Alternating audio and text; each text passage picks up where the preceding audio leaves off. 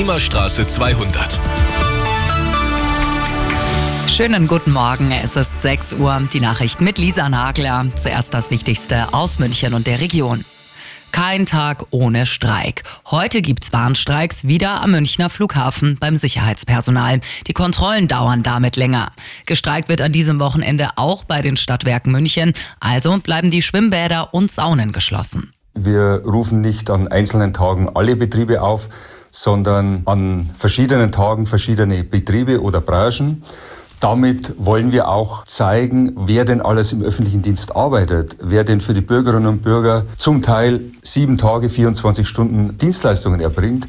Sprecher von Verdi München, Heinrich Birner im Arabella München Interview.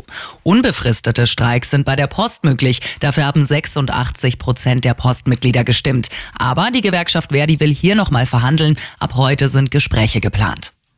Die Polizei in Hamburg spricht laut Sicherheitskreisen von einer Amoktat. Bei einer Schießerei im Stadtteil Alsterdorf sind mindestens sieben Menschen getötet, acht verletzt worden, heißt das in Medienberichten. Tatort war demnach eine Kirche der Zeugen Jehovas. Auch der Täter selbst soll tot sein. Gesichert ist das laut Polizei aber noch nicht. Die Lage in Hamburg sei soweit beruhigt.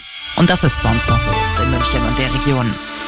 Wer mit der S-Bahn unterwegs ist, stellt sich an diesem Wochenende und auch am kommenden auf geänderte Routen- und Schienenersatzverkehr ein. An der Stammstrecke wird wieder gebaut, am neuen digitalen Stellwerk am Ostbahnhof und auch in Leim gibt's Arbeiten zur zweiten Stammstrecke.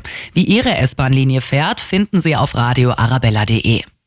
Und sie haben Schulbusse und Straßen blockiert, Elterntaxis in Odelshausen im Landkreis Dachau. Eine Woche lang gab es deswegen ein Parkverbot vor der Schultür. Die Bilanz positiv. Lokalreporter Benjamin Kühnel. Laut den Schulen in Odelshausen hat sich die Situation ab Mitte der Woche beruhigt. Die Eltern seien überwiegend verständnisvoll gewesen und hätten nicht mehr kreuz und quer vor der Schule geparkt, heißt es.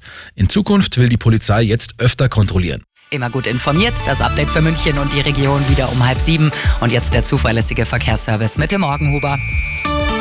Es ist zwei nach sechs.